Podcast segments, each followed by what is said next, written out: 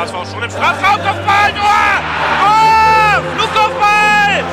Und da ist er endlich drin, 1 zu 0 für den HSV und es ist kein Zufall. Jetzt aber die Szene, Bakary hat er nicht gewürfen, alleine aufs Tor zu. Bakker Marine, ja!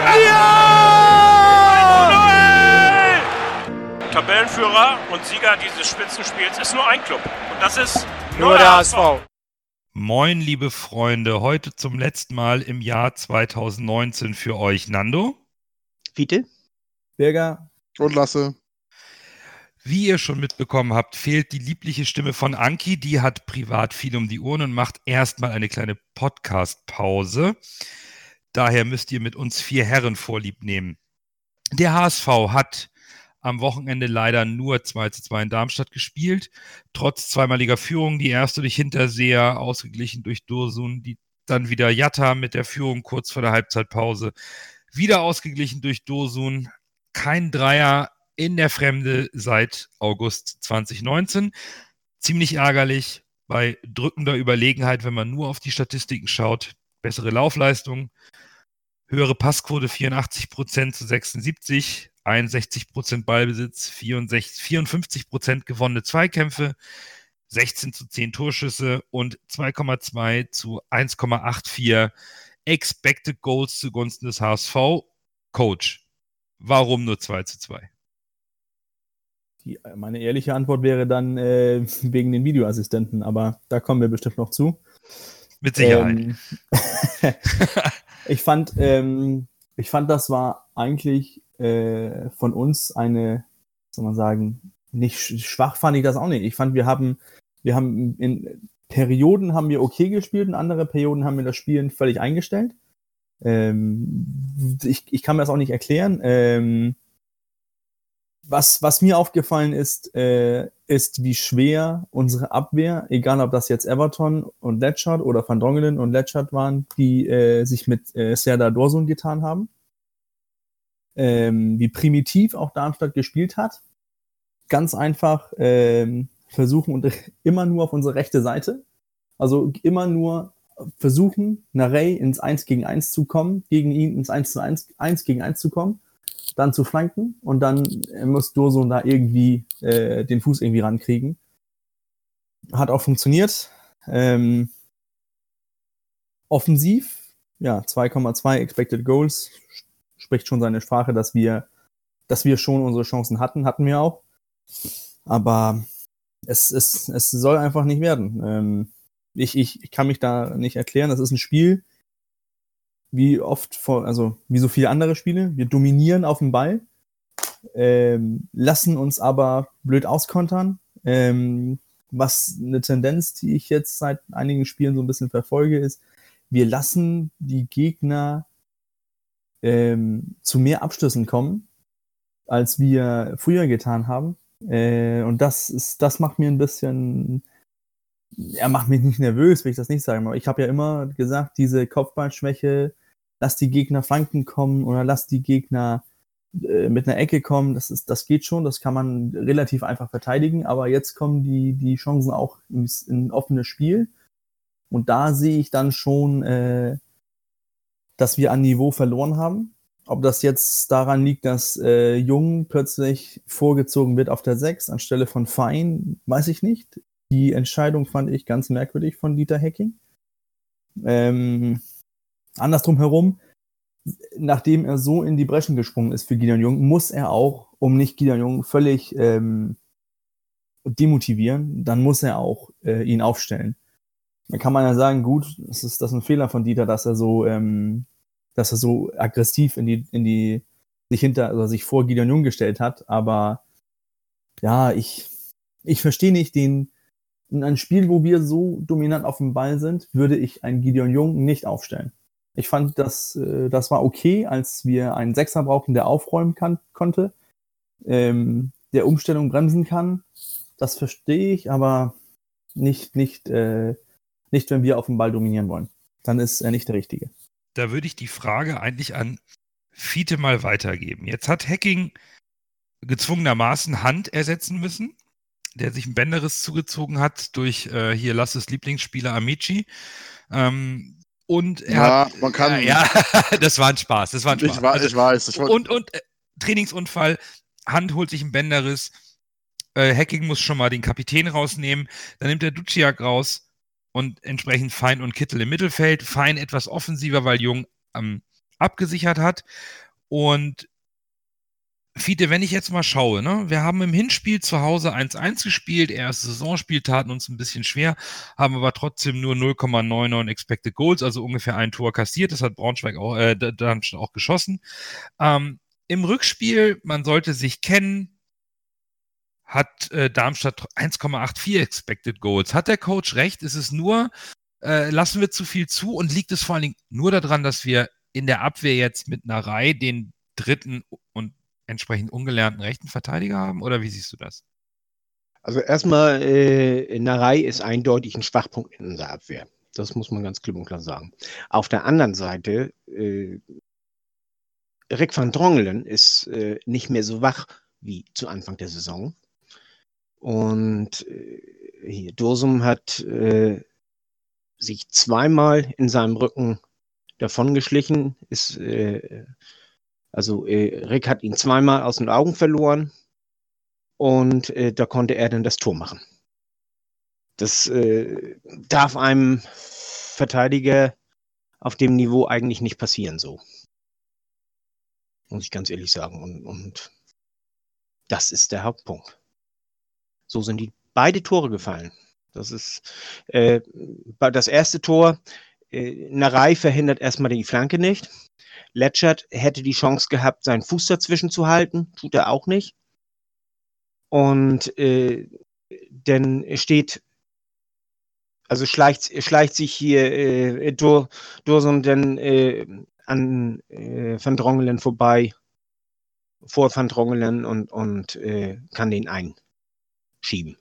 Und beim zweiten Tor, da äh, war ein Distanzschuss, den hier äh, Fernandez zur Seite hin ablenkt. Da äh, habe ich dann auch im, im, auf Twitter gelesen, was macht er da? Äh, Der ist schlecht verteidigt und so weiter und so fort. Das ist nun mal Standard. Wenn du den nicht fangen kannst, weißt du, lenkst du den zur Seite ab. Bloß da muss Van Drongelen aufpassen und der muss den wegholzen, bevor Dorsum daran kommt.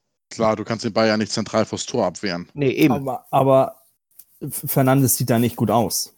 Das, das, er soll, er muss den da, er, er fängt den mit flacher Hand ab er, und, ne, sieht, und er boxt den nicht mal. Er sieht ihn spät. Ich, ich er sieht ihn spät. aber Er sieht ihn spät. jetzt mal. Und, und er muss sich auch ziemlich strecken. Das ist richtig. Aber ich glaube, Julian Pollersbeck hätte ihn gehalten. gehalten. Und das ist, ich, ich weiß nicht wieso, mein, mein Ah. Bauchgefühl sagt, Oh, Torwart-Diskussion. Oh, nee, nee, nee. Nicht, nicht, nicht mehr in diesem Jahr. Liebe Jungs, nicht mehr in diesem Jahr. Wir fangen jetzt Ich, nicht ich, ich, möchte, ich möchte trotzdem dazu was sagen. Ein Julian Pollersbeck in Topform hätte den gehalten. Aber der Rückrunden Julian Pollersbeck, da bin ich mir bei weitem nicht sicher, ob der den gehalten Julian Pollersbeck in Topform gehört, Entschuldigung, ich lenke mich jetzt ganz weit zu, aus dem. Fenster. Julian Pollersbeck in Topform gehört mit zu den zehn besten Torhütern in Deutschland. Wenn nicht Ja. sogar acht. Oh, und ich dachte, wir machen eine ganz gemütliche Nee, Weihnachtsfolge. und aber ich sehe- es, ist ja, nur- es ist ja nun mal die Wahrheit. Aber Nein, es, es ist, er es ist, ist momentan nicht in Topform und er möchte oft auch, glaube ich, nicht in Topform sein, habe ich das Gefühl. das, das, das ist möglich. Also vom Talent her unbestritten. Ich glaube, da waren wir uns ja alle einig. Und sicherlich auch äh, zu, zum, zum, äh, als die Kommentare zum Transfer von Daniel Heuer Fernandes waren ja auch so, warum, wenn man eigentlich einen hochtalentierten jungen Keeper hat. Aber gut, ähm, das Tor ist kritisch. Das 2 zu 2. Das ist auch schlecht verteidigt. aber wer jetzt, ich, dieser Dario Dumic hat ja früher in der dänischen ersten Liga gespielt. Der hat noch nie, noch nie so gute, ich weiß nicht, was, was der Fachausdruck auf Deutsch ist, also ähm, so halbliegende Bälle, so hoch, diagonal, hat er noch nie so gut machen können. Habe ich noch nie von ihm gesehen. Das war once in a lifetime, dass er so bei zwei Leute, so zwei, ganz einfach diagonal rüber und dass die den Mann perfekt treffen. Das kann, das macht er nicht nochmal. Gut, gegen uns hat er es zweimal gemacht, es hat zweimal geklingelt. Und Genau. das ist schon, das ist schon ein bisschen bitter, oder? Also ich meine, wir verteidigen Er durfte ja auch richtig schön äh, hier äh, ungestört Ja, Ja. das ist richtig. Da, das, Ja. unser, unser Pressing war äh, nicht äh, vorhanden. Aber das zeigt auch, dass Darmstadt ganz eindeutig gelauert hat. Narei ist die Schwachstelle und wir Ja. versuchen auf alles auf Narei zu legen.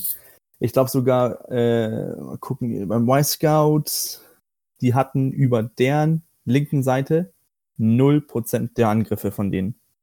Ja. Hm. Habe ich auch gesehen. 53 von der, 53 Prozent über die Hälfte gegenüber die rechte Seite oder deren linken Seite, also über unsere rechte Seite. Das, das war ganz gezielt eine Schwachstelle, die sie identifiziert haben und total angegriffen.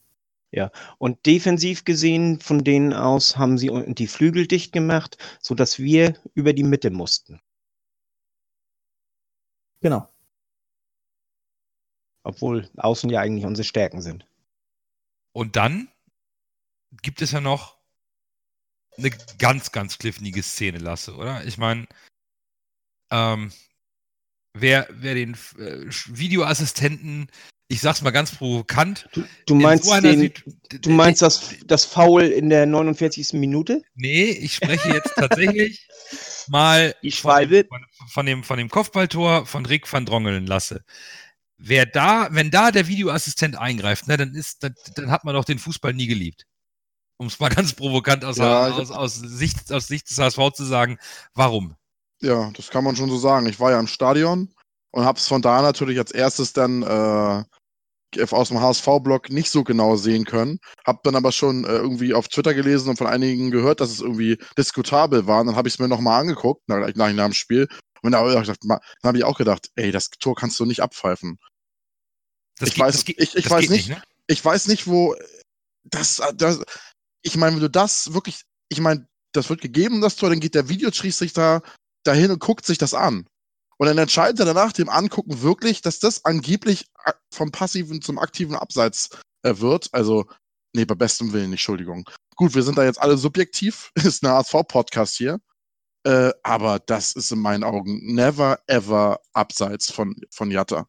ich, ich verstehe halt Folgendes nicht. Also zum einen, unser Schiri Miguel sagt, puh, hart würde ich nicht machen. Colinas Erben kommen mit Regelkunde und sagen, hier geht ganz klar in Ordnung. Ähm, wenn es um eine Abseitsentscheidung geht, hat der VAR eine Linie. Und ähm, wenn ich jetzt das richtig im Kopf habe, musste aber doch der Schiedsrichter nochmal hin und sich die Situation angucken, um zu bewerten, ist es passiv, ist es aktiv und da gibt es jetzt so viele Bilder. Warum greift der VAR überhaupt ein? Also, verstehe ich nicht. Also irgendwann. Weiß ja, dass Jatta den Gegner wegschubst und so. Also, äh, Äh, ist- weg, wegschubsen äh, würde ich nicht sagen. Also das, Er greift nicht. ein. aber äh, Jappa, Jatta bindet äh, die, äh, er geht zum Ball und äh, bindet äh, die Nummer 21 von Darmstadt. Genau. Und- Aber du siehst und- ja schon, dass Ja, die Nummer nee, 21 ihn vorher schon wegschubst. Wenn du das mal genau anguckst. Ja, ja, aber das, das, äh, äh, das ist das aber heißt, das heißt ja, bedeutet, äh, bedeutet ja, weißt du, auch, dass da ein Zweikampf stattfindet, an dem Jatta auch beteiligt ist. Und, und äh, wenn Jatta nicht da gewesen wäre, hätte die Nummer 21 ja auch gar nicht äh, äh, Jatta wegschubsen müssen, sondern hätte sich zu 100% auf den Ball und auf Van Drongelen konzentrieren können. Und insofern äh, gehe ich mit der äh, Argumentation des Schiedsrichters und auch von Colinas ähm, konform. Äh, es ist sicherlich keine 100% klare Entscheidung. Und ich äh, tue mich auch schwer damit, aber, aber ich kann die, die, äh, die Argumentation kann ich vollkommen verstehen, wenn man äh, sagt, okay, Jatta hat äh, so entscheidend eingegriffen, dass es eben kein passives Abseits mehr ist und dann muss er es pfeifen, wenn er der Meinung ist. Und äh, das, das kann man wirklich geben. Also äh, die Diskussion, die habe ich auf, auf Twitter ja ausführlich geführt und mit jedem immer wieder neu. Also, und ich habe mir das jedes Mal wieder angeguckt, diese Szene. Also, Jatta bindet wirklich die Nummer 21. Im, im, äh, dadurch, dass er da ist und auch, Aber dass ich er finde, wenn du äh, so schon, schon, allein, schon allein durch seine äh, Anwesenheit bindet er die Nummer 21. Und auch wenn Jatta mit dem Tor direkt nichts zu tun hat, aber äh, Nummer 21 hätte sich dann wenn Jatta nicht gewesen wäre, wenn er anstatt nach vorne zu gehen, nach hinten gegangen wäre, aus, aus der Schusslinie raus, weißt du, weil er vorher im Abseits stand. Äh, nur, nur mal gesagt, also wenn, wenn Jatta nicht gewesen wäre, dann hätte sich Nummer 21 auf Van Drongelen konzentriert und nicht auf Jatta. Und dann hätte er eventuell Van Drongelen am Kopfball hindern können. Also ich, ich kann diese, die Argumentation des Schiedsrichters und auch von Colinas Erben voll und ganz verstehen. Wenn ich persönlich, aber wie gesagt, wir sind hier im HSV-Podcast, ich persönlich auch anders entschieden hätte. Also wisst ihr. Aber ich kann es verstehen, ich kann es nachvollziehen, warum ich, sie wisst, so entscheiden. Wisst ihr, was ich nicht nachvollziehen kann? Ähm, es gab mal immer so diese unterschwellige Anweisung bevor dem Videoassistenten im Zweifel für einen Angreifer bei solchen kleinen Abseitsentscheidungen oder minimal, ob sie Fußspitze war oder vielleicht das, das, das etwas längere Beinhaar des Stürmers. Ähm, wurde auch nicht eingehalten. Dann kam der Videoassistent, sollte alles gerechter machen. Da fliegt ein Jatta mit Rot vom Platz, weil es vor der Bank der, Aus der, der Heimmannschaft passiert. Auf der anderen Seite wird ein Spieler vom HSV umgewichst, auf gleiche Art und Weise, da passiert gar nichts und vom VAR ist überhaupt nichts zu hören, weil, ach, das kann man schon als Rot geben. Und bei so einem Tor greift er dann ein, wo kann man, kann man nicht, vielleicht, vielleicht auch nicht. Und ich gucke mir das nochmal an. Das geht mir langsam auf den Sack. Gefühlt hast du recht und ich habe teilweise auch das Gefühl, dass für die kleineren Mannschaften da mehr laufen lassen wird. Es geht mir gar nicht um die kleineren oder um den HSV, es geht mir einfach mal um eine klare Linie wann darf der VAR so, ja, eingreifen stimmt, ja. Ja. und wann, wann soll er nicht eingreifen und wann macht er es aus eigenem Ermessen und warum passieren trotzdem Fehlentscheidungen, wenn der VAR eingreift und dann sagen alle Schiedsrichter, weil da immer noch Menschen davor sitzen. Ja, also entweder verlasse ich mich auf Technik und auf Regelkunde oder eben nicht. Aber solange jeder Schiedsrichter trotz Technik und Regelkunde das so und so auslegt, werden wir die Diskussion immer haben. Und dann frage ich mich, und das sage ich jetzt mal ganz provokant, dann kann der Scheiß auch wieder weg. Dann nehme ich lieber ein Abseitstor, ähm, wo der Assistent die Fahnen nicht gehoben hat und sage, das war ein menschlicher Fehler, weil er es mit seinem Auge nicht erkennen kann oder einen Schritt zu spät war. Aber ich habe keinen Bock mehr, mich im Stadion zu ärgern, bei so einer Scheiße wegen 0,5 Zentimetern einen zu langen Haar, was mir aus dem Bein rausguckt oder weil der Stutzen zu weit nach vorne geflattert ist oder falls vielleicht passiv-aktiv, ich weiß es auch nicht, mir ist gerade danach ist. Dann brauche ich den Videoassistent aus meiner Sicht nicht mehr. Aber das ist ja jetzt eine Glaubensfrage und eine Ansichtssache jeder einzelnen Person. Definitiv, äh, klar. Willst du lieber, willst du lieber Technik und äh, mehr Sicherheit und machst ab und zu doch mal einen Fehler oder willst du halt es puristisch haben und sagen, wenn Fehler ist, dann ist halt Fehler und keiner kann irgendwie mehr eingreifen? Äh, ich, ich, finde, ich finde, in Deutschland hat sich der Videoschiedsrichter so ein bisschen selbst ins Abseits geschossen. Ich meine, wir hatten von Anfang an diese Diskussion und sie wird von Jahr zu Jahr weitergeführt und irgendwie wird alles noch schwammiger und undeutlicher und mittlerweile habe ich das Gefühl, dass es der Videochat-Schiedsrichter ja immer noch Probleme hat, aber mittlerweile irgendwie resignieren auch schon alle und akzeptieren es einfach. Und äh, ich muss auch ehrlich sagen, ich weiß nicht, was die Bundesliga und Deutschland, ich glaube manchmal, ist es vielleicht ein deutsches Problem. Ich glaube, die Deutschen haben das Problem, dass sie einfach zu genau sein wollen. Weil, äh, wenn man zum Beispiel bei der WM gesehen hat, gut, da geht es nicht um den HSV und unseren Verein, aber bei der WM hat der Videoschiedsrichter doch gut funktioniert eigentlich. Und da waren nicht nur, da waren nicht nur Menschen, die eine Sprache sprechen, sondern das waren Menschen aus anderen Nationen äh, und haben da zusammen gesessen und haben sie auch zusammen auf Englisch gesprochen. Da ist noch mehr Kommunikationsprobleme eventuell. Aber haben wir Riesendiskussionen bei der WM über den Schiedsrichter gehört? Nein, das muss anscheinend ist es ein Problem der DFL, der, des DFB, des deutschen Fußball einfach. Hab ich das Gefühl. Ja, da hast du schon was vergessen, Lasse. Das ist, die Diskussionen waren ja schon da, denn dann waren plötzlich überall diese Handelfmeter. Da waren auch, wann soll der Schiedsrichter eingreifen? Da waren auch ein, zwei strittige Szenen. Die Premier League hat ja auch deren Probleme, wo, wieso greift er nicht ein, wieso greift er da ein und wieso dauert das so lange und, und immer noch diese Fehlentscheidung. Um auf das, um auf das Tor zurückzukommen, die Argumente, Fiete, die du da ähm, in den Topf wirfst, ähm, ich sehe ich sehe Jattas aktives Handeln. Das ist, das ist was, also er steht da rum, er kann sich ja nicht in Luft auflösen. Er muss ja irgendwie aus der, aus der Abseitsposition, wo er kommt, nachdem der Ball zurückgeht, geht er aus der Abseitslinie raus. Dass der Verteidiger zu Jatta geht, ist doch nicht Jattas Problem. Ja, Deswegen aber Jatta stand, ja, vor, Jatta stand vorher im Abseits. Wenn Jatta jetzt direkt vorm Torwart gestanden hätte, dass der Torwart nichts hätte sehen können, dann hätte man auch gesagt, das ist eine Sichtbehinderung. Ja, Und- aber deswegen, er kann sich ja nicht in Luft auflösen. Er muss ja irgendwo hingehen. Und er geht aus der Abseitsposition raus, auf die Linie Ja, zurück. aber zu spät. ja, ich das glaub, sehe ich wir, nicht kommen, so. wir kommen hier nicht auf, auf einen grünen Nenner. Also, also äh, Berger und, und äh, an alle anderen. Es geht mir jetzt nicht darum zu entscheiden, ob das richtig oder falsch ist, sondern nur darum, ob es regelkonform ist. Und regelkonform ist es.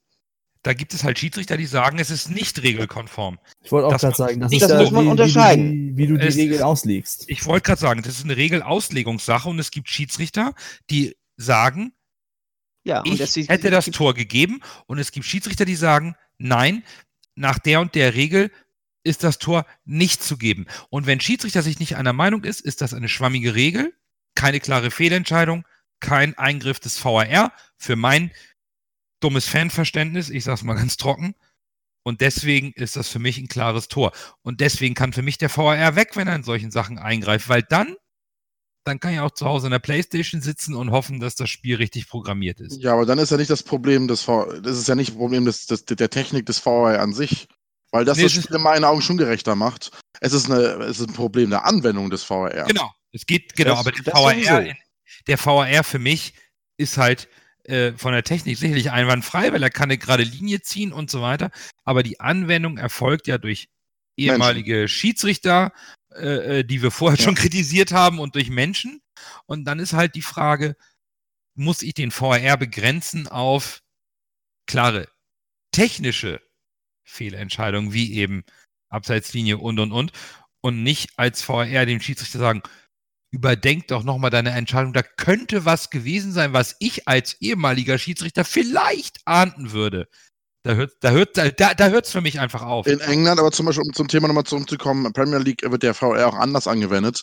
In England äh, glücklich geben sind sie sie, aber auch wollen nicht sich, damit. nee, genau, aber zum Beispiel das mit dem zum, zum, äh, zum äh, Videobeweis, äh, Beweis, also zum, zum Bildschirm gehen und sich das angucken, das machen sie in England fast gar nicht, weil sich die Schiedsrichter irgendwie wohl nicht die Blöße geben wollen und dann ihrem Mann im Ohr vertrauen.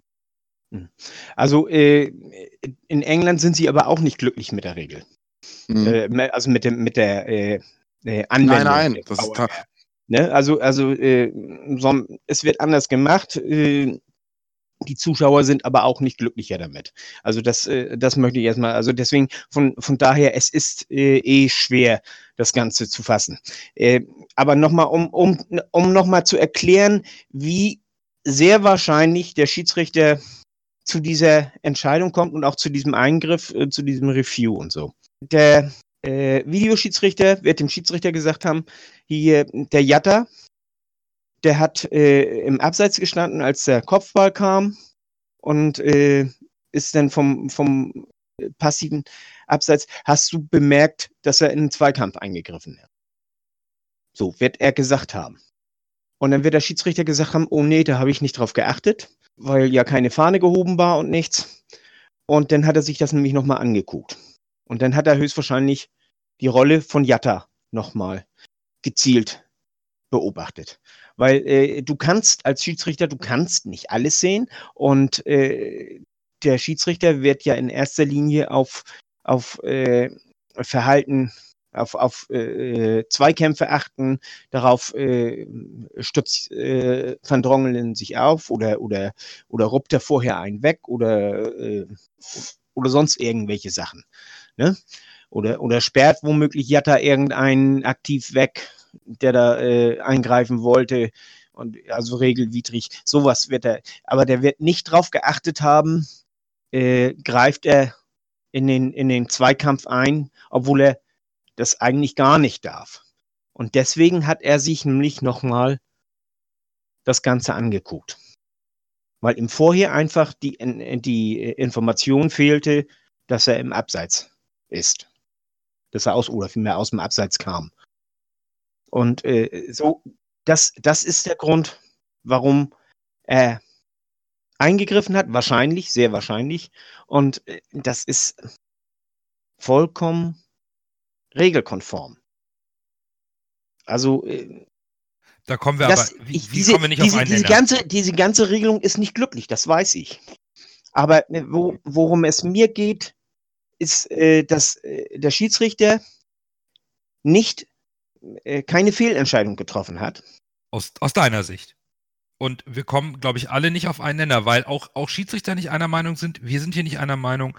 Aber also es, ist, das es, Thema, ist ja kein, es ist ja keine Glas, es ist ja eine Entscheidung, die man so oder so fällen kann, wie so viele Entscheidungen Ja. im Fußball. und dafür brauche ich keinen Videoassistenten, wäre dann meine Meinung. Aber es Ja, ist auch egal. Das ist, das ist aber was du anderes. sagst, Das- pass auf, du sagst, das es ist, ist das richtig. ist es ist ich- auch okay. sag- Deine Argumentation ist, es ist richtig. Ich sag, es ist regelkonform. Ja, genau. Meine Argumentation ist, es ist nicht regelkonform und dafür ist der Videoassistent nicht gedacht. Das ist auch die Argumentation von uns anderen dreien. Schiedsrichter sehen das mal so, Colinas Erben sehen das so. Es ist okay. Dass wir überhaupt bei so einer Situation über den VAR diskutieren, sollte eigentlich darüber zu denken geben, wie die Anwendung funktionieren soll. Ja, gebe ich, gebe ich dir So. voll und ganz recht. Also, Und, äh, und es soll auch nicht die Entschuldigung sein, warum wir die drei Punkte auswärts seit August immer noch nicht geholt haben. Auch das nicht. Aber trotzdem bleibt Nee, es halt ein das äh, möchte ich auch nochmal unterstreichen. Also, Also gar keine Frage. Wir haben nicht wegen einer VAR-Entscheidung in Darmstadt nicht drei Punkte geholt seit August. Und wir sind, also das nicht. Aber es ist mittlerweile auch vom letzten Heimspiel, wo wir minutenlang darauf warten können, dass wir jubeln können, es ist zum Kotzen. Und, Ja. und es ist, und das sagt jeder Fan aus seinem Verein. Ich meine, der Gomez in Stuttgart, glaube ich, geht komplett die Decke hoch, wenn er das Wort VAR hört. Ja, nun, nun, muss man, nun muss man da aber sehen, weißt du, äh, Gomez äh, kann man eine äh, halbe Sekunde später loslaufen, dann ist er jedes Mal nicht im Abseits. Ne? Also Gut, das war äh, bei man- La Soga auch so, aber ähm, ja, aber äh, La Sorga ist es eben auch abgepfiffen worden. Und Klar. das ist auch richtig. Ne? Aber es ist auch okay. In, in Summe müssen wir mal zusammenhalten. Wir haben nicht gewonnen. Unser, oder unser Verein, wir haben ja nicht mitgespielt, der HSV hat nicht gewonnen. Wir gehen als Zweiter in die Winterpause. Und wir haben noch ein paar Hausaufgaben im neuen Jahr, würde ich sagen. Über die wir vielleicht ein Ja. andermal sprechen. Aber erstmal schade, dass wir nicht mit drei Punkten unter den Weihnachtsbaum für alle, auch für die gesamte Mannschaft, für den HSV selber reingehen. Aber es ist jetzt so, wir sind Zweiter und wir jagen Bielefeld. Wir jagen Bielefeld. Und wer weiß, vielleicht ist es auch ganz gut, dass wir nur einen Punkt gekriegt haben. Das erhöht die Spannung und den Druck ein bisschen. Ohne dass die große Unruhe entsteht. Hätten wir verloren, wäre große Unruhe entstanden. Aber so haben wir einen gewissen Druck. Das hält die Spannung auf, aufrecht. Und ich bin da gar nicht so unglücklich mit, dass wir bloß einen Punkt geholt haben. Wenn, wenn wir nur gewonnen hätten, weißt du, dann, dann äh, neigt man immer dazu zu sagen, jo, ist doch alles in Ordnung. Wir haben doch gewonnen. Jetzt haben wir aber ein bisschen länger nicht gewonnen und man neigt dazu, in Hamburg in Panik zu verfallen, wie es manchmal passiert. Aber ja, das übernimmt Stuttgart jetzt für uns. genau, das übernimmt Stuttgart. Die haben ihren Trainer gerade entlassen. Ja, Super cool. In Hamburg steht schade. in Hamburg steht erstmal Platz 2 unterm Weihnachtsbaum und spannend ist eigentlich zum Abschluss des Jahres 2019, wer ist eigentlich Spieler des Spiels geworden? Also ich möchte vorher nochmal auf die, auf die Schwalbe von, äh, vom Darmstädter da eingehen, weil die, viele Darmstädter der Meinung sind, das war ein klarer Elfmeter. Nein, war das nicht. Äh, es hat zwar, äh, also hier, äh, Narei hat zwar sein Bein dahin gehalten, äh, es hat auch einen Kontakt gegeben, aber er flog ja schon vor dem Kontakt. Also insofern ist das eine Schwalbe und kein Elfmeter. Da in der 49. Minute. Der Schiri hat es nicht gepfiffen, der VR hat nicht eingegriffen, laut deiner Argumentation. Also alles gut. In diesem Sinne Ja. Lassen wir mal Darmstadt hinter uns. Das war's mit den zwei Spielen in dieser Saison mit gegen Darmstadt. Auf geht's zum letzten Man of the Match des Jahres 2019. Dann erst Groh, der den Ball übernimmt. Halblinke Position zu Magath. Er sollte schießen. 25 Meter am ersten frei. Schuss auf das Tor. Tor! Tor! Ein herrlicher Treffer. Ein wunderbarer Treffer. Angeschnitten. Der Ball fliegt da unhaltbar rechts ins Eck. Wenn wir jetzt einen Ball hätten, würde ich es Ihnen nochmal zeigen. Wir haben ja momentan ein bisschen Schwierigkeiten, euch zum, zur Punktevergabe zu motivieren. Also von daher, wir, wir fangen nochmal an. Der Man of the Match, das klingt immer so ganz besonders. Wir haben es irgendwann mal so genommen, weil es zum Hashtag passte. Es ist eine verkürzte Notenvergabe. Wir möchten einfach gerne, dass ihr sechs Punkte vergebt zu den Spielern, die euch am besten gefallen haben vom HSV, um mal so ein Fan-Gesamtbild zu sehen. Und, und das machen wir eben in verkürzter Form. Und wir haben uns selber die ähm, Restriktive auferlegt, uns für einen Spieler immer zu entscheiden. Und Anki hat in Abwesenheit uns trotzdem mitgeteilt, dass sie sich gegen Darmstadt für Bakary Yatta als Man of the Match entschieden hat, also als besten Spieler aus ihrer Sicht, der sich hervorgetan hat. Und dem schließe ich mich direkt an, weil mir der Kerl einfach Spaß macht, dass er mal wieder ein Tor geschossen hat, finde ich einfach riesig geil. Und der Junge ist einfach Gefahrenherd mit seinem Tempo. Und das hat mir gegen Darmstadt einfach sehr imponiert. Und natürlich liegt auch mir ein bisschen das Ergebnis im Magen. Deswegen bleiben die positiven Eindrücke von Jatta so als herausstechender Spieler in dem Spiel bestehen. Fiete, dein Man of the Match? Auch Jatta und ich schließe mich hundertprozentig deiner Rede an. Dann darf der Coach nochmal sein nennen. Für mich war es Tim Leibold, weil ich, ich habe ich hab während das Spiel gedacht, über, die, über unsere linke Seite kommt, kommen, oder über der rechten Seite kommt Darmstadt überhaupt nicht. Die versuchen das nicht mal. Er hat sich so sicher gespielt, dass die Leute sagen, da versuchen wir nicht mal ran vorbeizukommen. Alles verhindert, auch offensive Akzente wieder gesetzt. Ein Freistoß, die Vorlage für Jatta. Deswegen für mich Tim Leibold. Okay, der Coach ist immer irgendwie bei seiner Argumentation super gut. Lasse, äh, vielleicht Ja. wieder auf unserer Seite? Ich bin auf eurer Seite Ah. und gehe auch mit Bakariata. Äh, ich habe mich auch wirklich gefreut äh, äh, über das Tor. Das wurde auch, äh, wie als ich wie auf Twitter geschrieben habe, auch Bier geduscht gesendet. Äh, mein Jubel via Twitter äh, und äh, ist einfach, er ist einfach ein belebendes äh, äh, Element. Das ist, ist, er ist defensiv einigermaßen stabil und er ist einfach unfassbar schnell und immer wenn er anläuft, wird's gefährlich. Und das ist einfach im heutigen modernen Fußball, auch wenn du manchmal vielleicht sagst, dass er technisch vielleicht nicht so gut ist, dieses Tempo und dieser Antritt und ist einfach eine Waffe. Und mit der Technik, äh, er hat unheimlich dazugelernt. Ja, ja, ja, ja, klar. Also ich will jetzt nicht sagen, dass er da grottig ist, ist. Da ist. Nein, nein, äh, das, das auch nicht. Ich wollte bloß sagen, äh, er ist ja schon viel besser geworden und Meinst du, dass bin viel Luft nach ziemlich oben? sicher, äh, dass er auch da in seiner Entwicklung noch nicht am Ende ist. Er ist ja noch, wie alt ist er jetzt? 20? Ja, eben. 21. Man, ja. man denkt immer, er ist irgendwie schon 23, 24 oder so. Aber der ist ja, Ja. noch super jung. Weil er schon so lange bei uns ist, ne? Ja, richtig, genau. Was mir von Jatta noch fehlt, ist das Endprodukt. Der hat mehrere Möglichkeiten und muss daraus mehr machen. Das Problem hatten wir auch mit Ito damals, dass man sagt, er kann Aber das dann ist er weg das. vom HSV. Das, das stimmt, aber im Endeffekt wäre es mir doch lieber, dass ein Jatta dann für 20, 25 Millionen verkauft wird, Klar, klar, klar. wenn, er, wenn er 15 Buden gemacht hat. Ich glaube, das war das sein Ding drittes ist, wenn du so einen. Spieler hast und der wird noch 10 oder 15 Bude in der Saison schießen, das ist ja so, so ein Spieler, das ist ja, den wir ja jeder haben dann. Ja, das, aber wieso, da sind wir nun mal als HSV angekommen. Ja, natürlich, ja, ja. Aber jetzt, das war sein drittes Saisontor und in meinen Augen hatte er Chancen und Möglichkeiten, auf wesentlich mehr Tore und auch mehr Torvorlagen zu machen. Aber er lernt dazu. Also Ja, definitiv. ähm, klar, Jatta könnte Kittel mal angreifen, was die das, das Herausspielen, das Potenzial. Äh, mir gefällt halt auch immer, dass er den Auge für Mitspieler hat. Ne? Er will dann auch immer einen Pass geben. Ähm, und ich glaube, momentan haben wir alle in der Hinrunde auch von diesen, von dieser emotionalen Geschichte gezerrt, die, äh, wo Jatta im Fokus stand, die auch den ganzen Verein und die Fans zusammengeschlossen hat. Zum Thema Ito, im Vergleich zu Ito, möchte ich äh, klar sagen, äh, Ito hat auf diesem Niveau stagniert. Äh, er hat äh, sich, sich nicht, nicht weiterentwickelt. Er hat äh, äh, sich gut durchgesetzt, aber dann fehlte immer der letzte Pass. Das äh, war zu Anfang, als er kam, so. Und das war zum Schluss, als er äh, dann meiste Zeit eben dann auch auf der Bank saß, war es nämlich auch so. Er hat sich in der Zwischenzeit nicht weiterentwickelt. Jatta entwickelt sich ja immer weiter. Es ist, äh, bringt richtig Spaß zuzusehen, weißt du, wie er jedes Mal ein bisschen besser wird. Und das ist so der enorme Unterschied zwischen den beiden. Unsere Zuhörer haben gewählt. Relativ klar, Jatta ist der Man of the Match des Spiels geworden am 18. Spieltag. Auf Platz 2 der viel kritisierte Gideon Jung.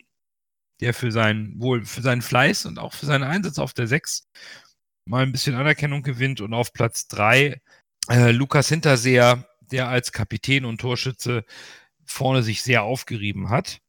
Und somit haben wir in 2019 mit noch 16 verbleibenden Zweitligaspielen in 2020 aktuell Jatta auf der 1, Adrian Fein, der auch ähm, noch nicht so viele Punkte gesammelt hat in den letzten Wochen, auf der 2 und äh, Sonny Kittel auf der 3. Das sind unsere aktuellen drei, äh, unsere Top 3 äh, des Jahres 2019 in dieser Saison.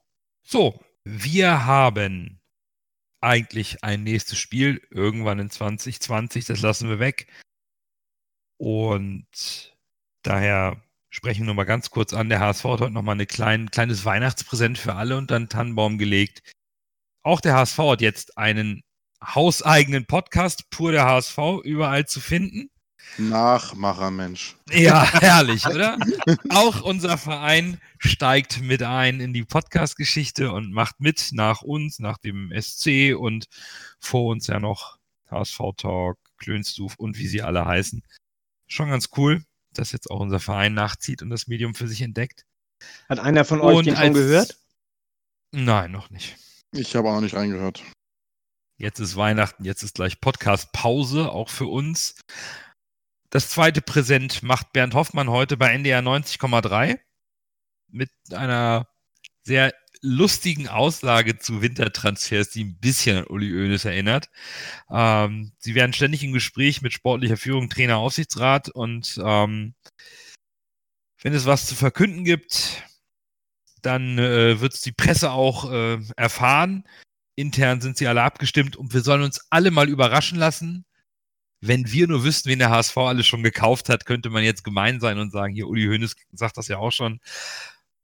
Also zwei Geschenke unterm Tannenbaum. Bernd Hoffmann macht uns ein bisschen fickerig, was Neuzugänge angeht. Eventuell passiert was. Wir haben Bedarf.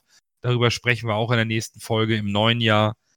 Und der HSV hat einen neuen Podcast. Die Weihnachtstage sind also gut gefüllt mit Stoff über den HSV für euch zu hören. Und damit sagen wir vielen Dank, dass ihr immer reinhört bei uns. Vielen Dank für euer reichhaltiges Feedback, was uns hilft, uns ein bisschen zu verbessern und äh, für mehr Spaß auf euren Ohren zu sorgen. Wir wünschen euch ein frohes Fest, besinnliche Feiertage und einen guten Rutsch ins neue Jahr. Dann hören wir uns wieder Anfang 2020 und bis dahin nur, der, HSV.